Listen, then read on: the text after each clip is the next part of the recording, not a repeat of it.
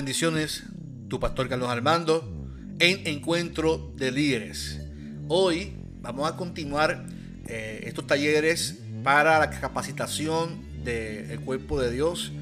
El tema de hoy, ¿qué se requiere para ser un líder?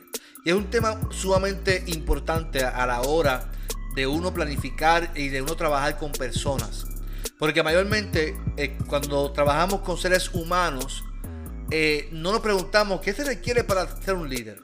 Hay, es que las personas tienen buena intención, pastor. Es que la persona tiene el deseo de trabajar. Pero tendrá la capacidad para ser líder. Tendrá la buena salud emocional para trabajar con personas. Porque no todo el mundo sabe trabajar con personas. No todos sabemos trabajar con seres humanos. Por lo tanto, el liderazgo puede causar quemazón el liderazgo puede trabajar, entonces hacer, que te emocionalmente te laceres. Por lo tanto, eh, por eso eh, eh, trabajo este tema de qué se requiere para ser un líder. Y este, este taller está basado en el libro de Daniel Coleman sobre la inteligencia emocional.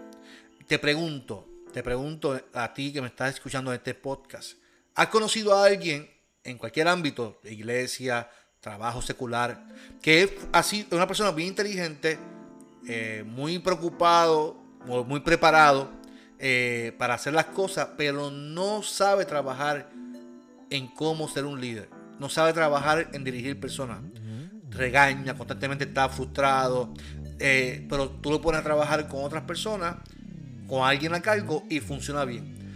¿Has conocido a alguien con menos capacidad intelectual que termina triunfando en la vida?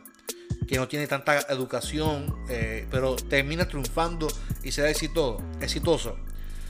Daniel Goldman dice, la inteligencia emocional es una condición indispensable para ejercer el liderazgo.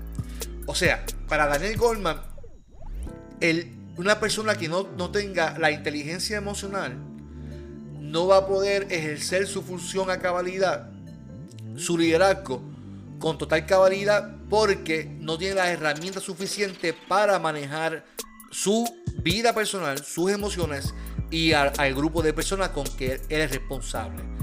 Sin, sin, él dice que sin la inteligencia emocional un, un individuo puede tener la mejor formación del mundo, una mente aguda y analítica y muchas ideas inteligentes. O sea, una persona sin inteligencia emocional es una persona que pudiera tener la, mejor capacitación del mundo, pero no va a tener una mente eh, que funcione con un 100% porque posiblemente haya, habrá algo en que esa persona no pueda funcionar con su liderazgo al 100%. Así que le faltará madera para ser un líder. Un líder. Yo te voy a hacer una pregunta y la voy a responder poco a poco en este podcast.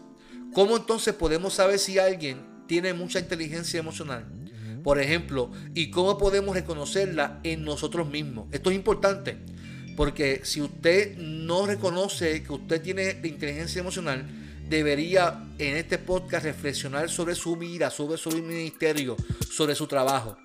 Porque esto es importante porque, porque podemos pensar que podemos ejercer un ministerio en la iglesia o hasta el mismo ministerio pastoral y terminar quemados emocionalmente. En las iglesias pensamos que con tener las buenas intenciones es suficiente porque Dios nos dará la capacidad y yo creo en eso. Pero también creo que tenemos que tener una buena salud emocional, inteligencia emocional para poder manejar a las personas. Porque se da casos en el ministerio pastoral, vamos a poner, yo que soy pastor, que a, la figura del pastor se le ataca mucho por su trabajo. Y si uno no tiene una buena salud emocional o una inteligencia emocional, tomará las cosas personales para ti. todo es un ataque, todo es una, lucha y no vas a disfrutar el ministerio y vas a, terminar quemado emocionalmente. Si no tienes inteligencia emocional, estarás luchando con todo tu ministerio, con luchas vanas y en vez de enfocarnos en lo que Dios desea que usted y yo hagamos. ¿Cómo podemos saber si alguien tiene mucha inteligencia emocional, por ejemplo? ¿Y cómo podemos reconocerla? Por ejemplo, número uno, la autoconciencia. Anote eso. La autoconciencia. Tenemos que aprender a conocernos a nosotros mismos. Usted se sienta y reflexiona todas las noches. Escribe, escribe en un documento, un diario, una bitácora, una reflexión sobre su vida. Comprende usted a profundidad sus emociones. Fíjese que hay gente que no se sabe ni por qué está molesto o no. No se sabe cuáles son sus luchas o no, porque no conoce sus emociones. No sabe ni cuándo está triste, porque no conoce sus emociones. Hay unos puntos fuertes en nuestras vidas. Conocemos nuestros puntos fuertes, conocemos nuestros puntos débiles. Conocemos realmente cuáles son nuestras necesidades como seres humanos, como líderes, como pastores. Conocemos cuáles son nuestros impulsos. Porque una de las características principales de la autoconciencia es un sentido, ¿verdad? De humor crítico, autocrítico. Cuando yo mismo me autocritico y lo cojo broma. No me molesto cuando me, me, bromea o me, me relaja. Porque conozco cuáles son mis virtudes, cuáles son mis debilidades y cuáles son mis necesidades. Conozco eh, mi mis emociones. Así que es importante que usted en esto de la inteligencia emocional conozca, se conozca usted mismo. Lo segundo es que tenemos que entonces aprender a hacer la autogestión o lo que se llama la autorregulación. Y la autorregulación o la autogestión es una especie de conversación interior continua. Es eh, una introspección, como usted quiera llamarle.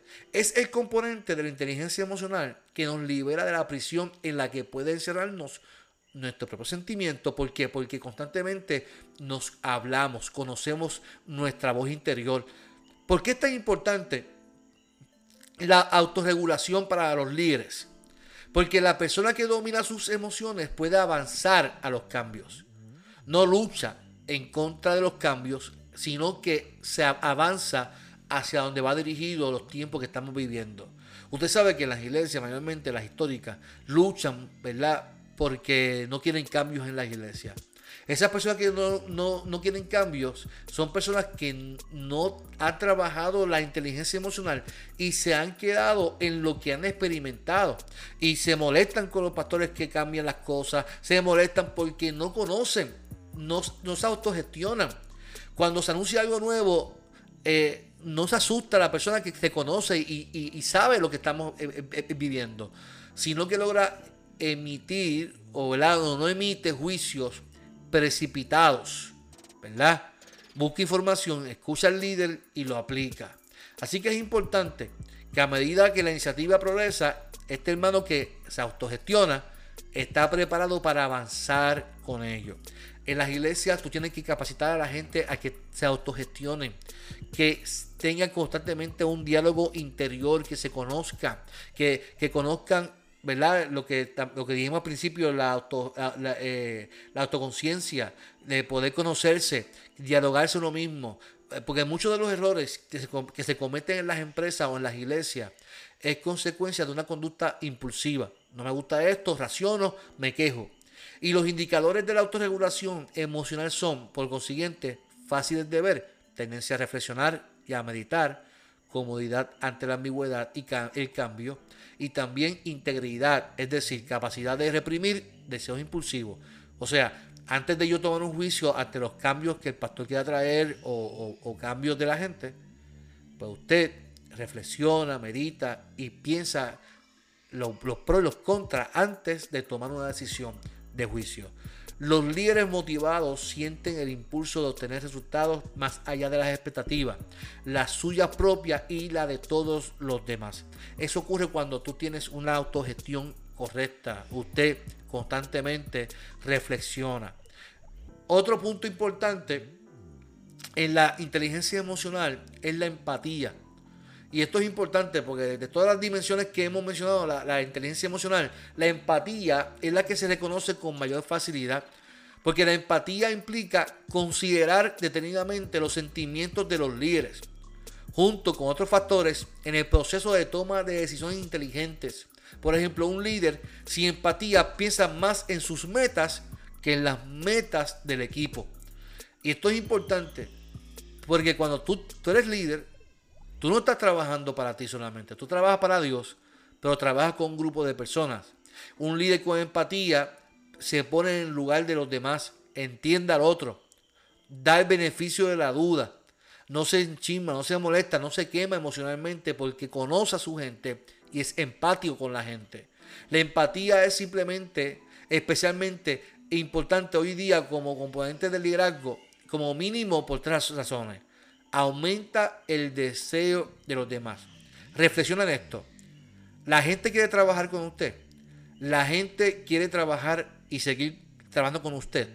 O simplemente la gente dice, no, yo no voy a trabajar más con, este pastor porque no puedo trabajar con él. Si, la gente no quiere trabajar o desea trabajar con usted, hay un problema de empatía. un pastor con empatía conserva un buen núcleo de, líderes, no de chismes. Trabaja con líderes con buen ánimo en equipo. En equipo, no con grupitos, sino en equipo. Y un líder avanza a los cambios. Un líder empático avanza a los cambios. Esto es importante, mire, esto de los chismes y todo esto, eso pasa en todas las iglesias, pero no es normal porque aunque la gente ya lo ha tomado como normal, no es normal porque la Biblia lo condena y tiene que ver con nuestra salud emocional. Cuánto tiempo perdemos en los chismes y cuánto tiempo perdemos en no darle enfoque a las metas del plan para que la iglesia pueda eh, hacer su función de servir para la gloria del Señor. Así que reflexionen en eso, en que estamos perdiendo el tiempo por culpa de nuestra eh, inteligencia emocional. Y número eh, cuatro y última es la capacidad social. Los individuos con capacidad social suelen tener un amplio círculo de conocidos y facilidad para encontrar puntos en común con gente de, todo tipo, es decir, para lograr una compenetración. Una persona con, con inteligencia emocional puede trabajar con diferentes personas Puede, puede trabajar con, atletismo, puede trabajar con música, puede trabajar con, el, que, con el que trabaja en, en, otro lado. O sea, una persona que tiene la capacidad de conocer y ampliar su círculo de, de, amistades o de ministerio para alcanzar más vidas. La capacidad social es la, la culminación de, de las demás dimensiones de la inteligencia emocional. La gente tiende a ser muy eficiente en la gestión de las relaciones cuando logra comprender y controlar sus emociones y demostrar empatía por los demás. Así que cuando usted logra esta, capacidad social de alcanzar a otras personas, por ejemplo, mire, cuando yo llegué a, ser pastor en Caguas, lo primero que hice es que me interesó pertenecer al, grupo o a la junta de directores de la comunidad donde yo pastoreo, en Bairoa. Y la gente se sorprendió que porque yo quería pertenecer ahí. Pues caramba, si soy el pastor de la comunidad, pues deben considerarme el pertenecer ahí. Así que eh, es importante ampliar, ampliar y que, la gente pueda eh, conocer tu ministerio porque tú pudiste ampliarte en tu dimensión social. La actitud positiva ante la vida se refleja en las conversaciones y demás encuentros sociales. Fíjese que el evangelismo hoy en día no se basa en ir a predicar un evangelio ya en un culto, dos bocinas. Es cómo tú puedes socializar y compartir con otras personas y con tu testimonio de vida impactar a tantas personas. Así que es importante que nosotros entendamos estos puntos de la inteligencia emocional, porque todo esto se requiere para ser líder.